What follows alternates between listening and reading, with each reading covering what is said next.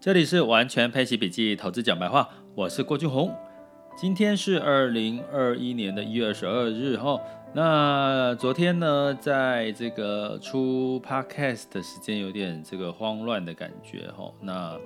为什么呢？因为中途就接到了这个两家新闻媒体哈，说要采访问一个所谓的防疫保单这件事情的一些看法哈。那当然是因为最近很火热的哈。那我这边不打广告哈，我就不讲是哪一家产险公司的保单，它就是五百块啊，然后你只要隔离或者是呃居家检疫、集中检疫哈，只要隔离检疫哦，不是确诊哦，他就赔给你十万块钱。就一整笔就没有其他，这个保单就结束了。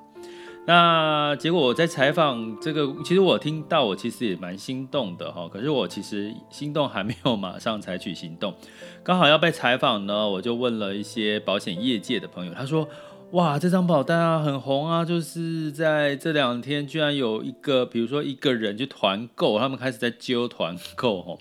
哎，怎么台湾人这么爱团购啦？可是这个团购好像也是一个很大的市场需求。哦，就一个人就接揪了三十个人团购哈，然后可是里面的投保规定、理赔规定，因为到目前还没有真正的一个理赔的个案哈。那当然这个归因于什么呢？就是最近在这个嗯新的境内的确诊的人数有稍稍的增加了哈。虽然这个确诊人数增稍稍的增加，可是股市还是丝毫不被撼动。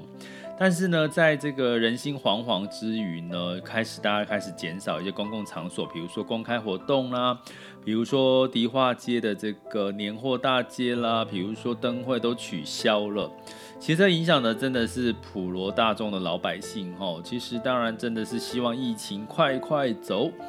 那但是呢，也因为这样，我们常常在这个保险业界有一句话叫“五保五保比”，就是说有保就有保就有保佑的概念哈。所以纷纷呢，就今天哦，我在今天录 podcast 之前又拖到时间，为什么？今天早上一早又媒体又打来了，说要在后续报道哦。那可见这个话题是有多夯，有多火哈。那当然是主管机关也跳出来讲话喽，你要小心哦，有什么不理赔了，要要小心这个这个道德风险哈。但是呢，我们就今天稍微来讲一下这件事情，怎么去看这个防疫保险哦。那防疫保险其实我们一般会通称它是叫做法定传染病的一个保险。那传法定传染病的保险呢，它基本上是这个不是只有新冠疫情，当然现在新冠疫情是最主要的。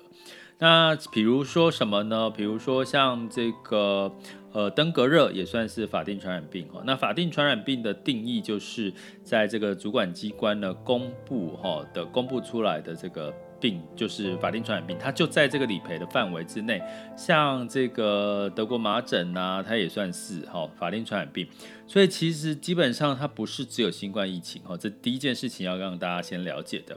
那第二件事情呢，就是呃，就是它我们分几个阶段哈。一个是所谓的在所谓隔离跟检疫，一个是确诊。那一般过去哈，在去年二零二零年的时候，比较多的这个防疫保单是所谓的确诊之后的保障，也就是说，一旦担心确诊之后住院的费用，比如说你呃住这个负压隔离病房呢，它就视同加护病房啊，就会多赔一些病房费。好，比如说有赔一些补偿金，一万块到两万块。那所以在这个是在确诊之后的保障，在二零二零年的时候，那其实你会发现，其实，在现在，因为其实你真的要到确诊，其实也不容易，顶多就是什么，顶多就是最多的情况就是隔离跟检疫，然后很多人受不了隔离检疫就跑出来外面就被罚款嘛，对不对？最多这样的新闻。所以基本上这一现在产险推出这个保单叫叫做，其实就是隔离跟。检疫的保单，它不是确诊哦，只要居家隔离、集中隔离，然后居家检疫跟集中检疫，基本上就会赔了。凭这个隔离或检疫的通知单啊，那种自主管理就没有哦，哦，自主管理就没有。但是最主要就是你有收到隔离跟检疫通知单，哦，这是一个最大的一个理赔的原则。诶，听起来好像蛮容易的，对不对？而且才五百块就赔十万，对不对？好像可以赌一把，对不对？其实有些朋友，就是朋友，有些朋友跟我说的，哎，赌一把，哈，有五波五波比这样，是是代表说你如果投保了之后就可以放心的去健身房运动，然后放心的去去一些比风险大的公共场所？当然不是啊，那当然这就是所谓的道德风险，然后为了理赔。那我们再讲回来，就是说，那这个防疫保单在投保的时候又有一个争议，就是说，有些说，哎，桃园地区因为这个疫情比较严重，哈，就是有一些这个境内的确诊，那桃园地区就不保。那当然，我们最新的媒体采访出来的新闻，因为其实你打电话到这家产险公司，基本上是打不通的，哈。那他就会跟你目前已经得到确定的讯息是，他们没有，他们说他们没有这样规定哦。但是我要跟各位讲一件事情，因为你在投保的时候，其实是基本上，呃，你在投保是买卖契约嘛，那这个契约是它可以。保保险公司可以不卖给你的哈，就是他一旦签订之后，签订之前哦，都是他有保险公司可以决定哦，你要不就就比如说我们要买的消费者是我们可以决定我们要不要买啊，就算他说要卖给你，那保险公司也一样有这样子的一个权利哈。那相较之下呢，在投保的时候，因为它是不限年龄跟这个性别，然后费率都一样嘛，哈，所以基本上呢，呃，在投保的这个注意事项要有一个，就是你一定要在这个境内，哈，也就是说在呃你在投投保的时候签字的时候是在台湾，哦，台湾本岛的一个部分，你才能够买，哦，那其他的这个外籍人士都不能买哦。那连投保之后呢，中间理赔，哦，什么状况会不赔呢？这个就更重要了，哈。第一个，就像我们刚刚说，居家隔离、居家检疫，哈，如果你落跑了，中间被这个主管机关发现你落跑，然后被罚款，抱歉，他就不赔你了哦。所以你还是要乖乖的待在家里，哦，那才会奉上这个保险金，哦，十万块钱。好了，那第二个，诶，有人说，那我如果出境再回来呢？出境就是我出国一趟啊，我投保啦，没有问题嘛。投保之后出国，出国之后再回来隔离十四天，我就收到了隔离检疫的这个通知嘛。那这个部分可不可以理赔？抱歉，不行哈。那不行的原因是，当你在填这个要保书，它上面其实说得很清楚哈。我手头上刚好有这样一份要保书，我念给大家听。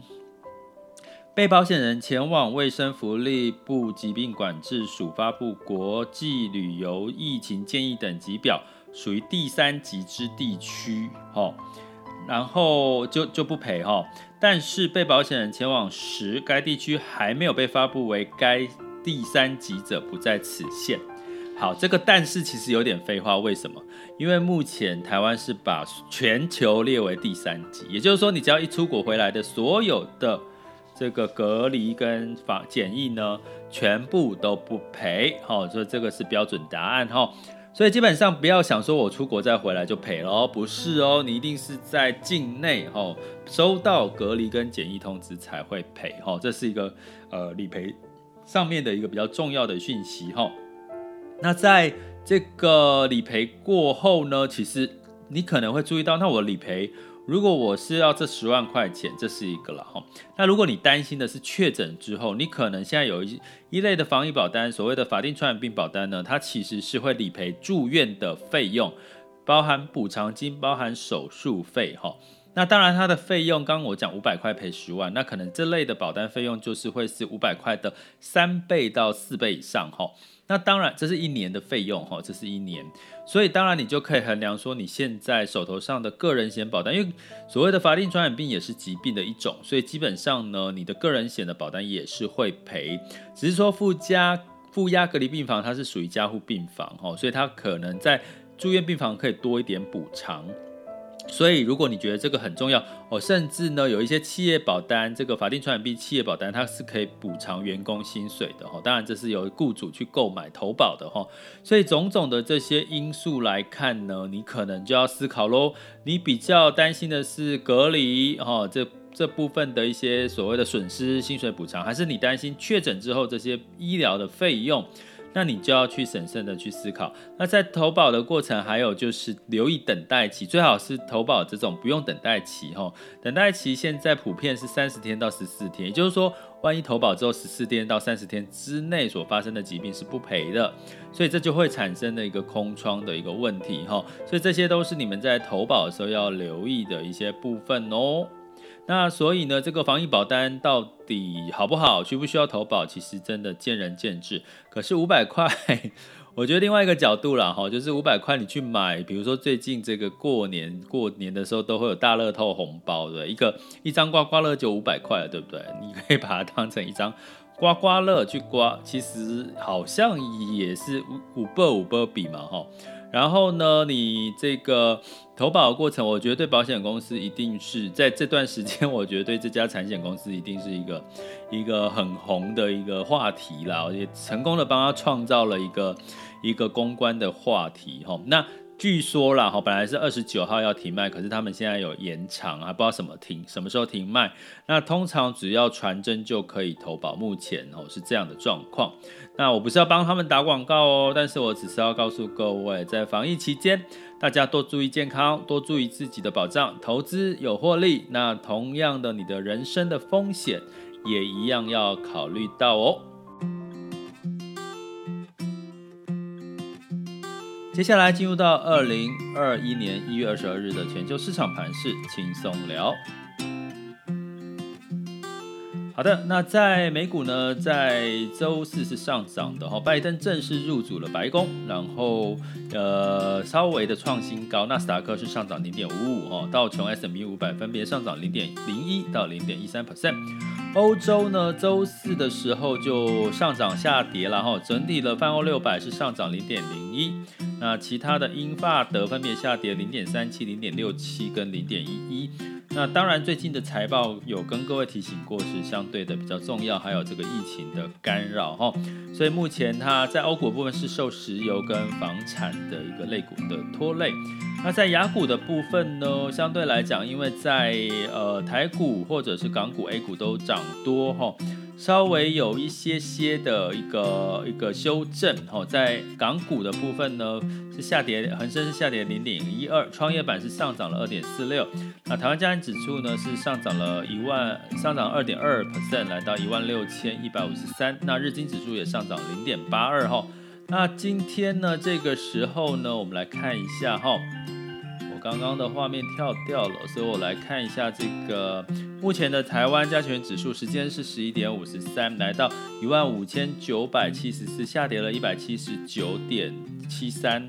那当然，这个是因为英特尔的财报可能就是会有一些比较担忧的一些数据，所以呢，到造成的台积电呢是跌了二十二块钱，哈，来到六百五十一块钱。那真的，现在 A 股就看台积电嘛，哈，所以基本上呢，跟台积电有关的一些美股的财报，当然是最近会干扰的因素。那优于预期，那就可能带动往上啊。如果是呃财报是比较堪忧的，那就可能会影响向下。那能源的这个盘后是布兰特原油上涨两美分，收在五十六点一。那库存稍稍的有一点点的增加，我们持续关注哈。回到我们的网校的每周带你玩转配息，每周都会来看这些数据。那在贵金属的部分，金价呢是来到一千八百六十五点九，哈，就没有什么太大变动。那当然预期这个刺激措施跟美元的这个走软的一个状况，往金价还是有机会稍稍的反弹，然后但是目前看起来没有太多的一些。消息面、题材面去支撑金价持续的往上走，那美元呢持续下跌，因为这个纾困方案扩大的关系哈。那当然接下来呢，就这个经济预期如果开始乐观的情况下。景气复苏其实对新兴市场跟新兴市场货币也是比较偏利多哈。那目前美元指数来到九十点零八哈，稍稍的就是又下跌喽。那整体的新兴市场货币仍然是走强的哈。所以在这个时候，善加的做功课，不管是从币别，不管是从你的投资标的，慎选标的哈，其实不要只看指数，因为你看指数的涨幅可能不会比你选对了这个产业或者是板块。会来的有一些更好的表现的机会，所以在这边提醒大家，这里是完全配奇笔记投资讲白话，我是郭俊宏，关注并订阅我，陪你一起投资理财。